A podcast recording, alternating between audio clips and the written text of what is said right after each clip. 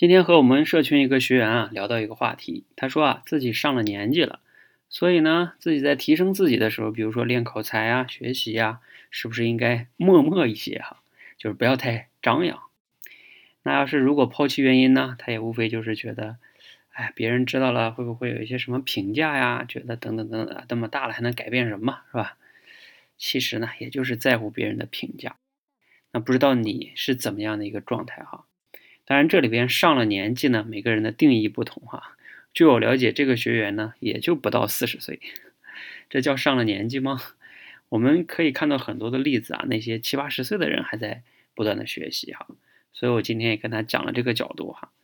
嗯，恰巧今天还听了一下那个钟南山院士哈，他都八十多岁了哈。今天好像是在这个广州啊医科大学的毕业生这个毕业的这个典礼上，他有发言哈，他说。年轻人要不断的追求啊，要不要满足？但是他说他自己八十多岁了啊，他自己还用了一个很扎心的话叫“我的时间不多了”，但是啊，我还是有目标的，我还是在持续的往前走啊。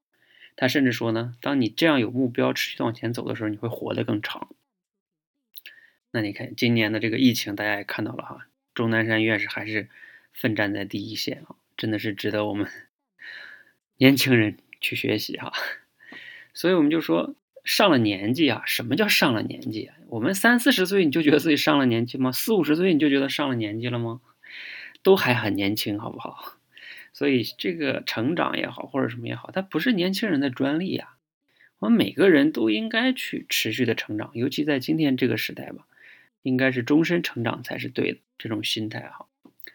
第二个角度，我想讲的是什么呢？就是这个生理年龄啊，有的时候它会成为我们的一个。借口啊，我怎么怎么样了，所以我就改变不了了。呃，确实可能改变起来不那么容易，但是谁说就改变不了了呢？对吧？我自己啊，一直以来很多年了哈，我觉得我是把这个生理年龄给它忘掉了，我不太在乎这件事儿。甚至有的时候有人问我你你多大了，我说哎，我还真的不太清楚，我具体是三十几还是多少嘞？我说我只知道我是哪一年出生的。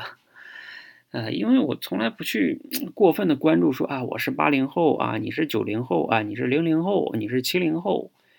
我觉得这些生理年龄的评价吧，肯定有它划分的一个意义，但是从我们个人成长的角度来说，没有必要特别去关注这件事儿。觉得说我是几零后，我就能怎么怎么样，就应该怎么怎么样，这就是一种限制性的思维啊，你就会容易把自己像一给自己画了个圈儿，你就在那圈里就出不来了。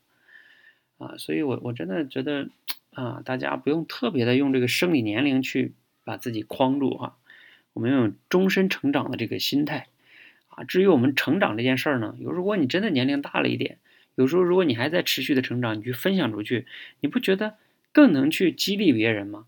那至于有些人，他可能说，哎，这么大年龄还折腾学习啥呀？他愿意这么说，他就说去呗，他这样的人有意义吗？你你被他的评价绑架，你不觉得很？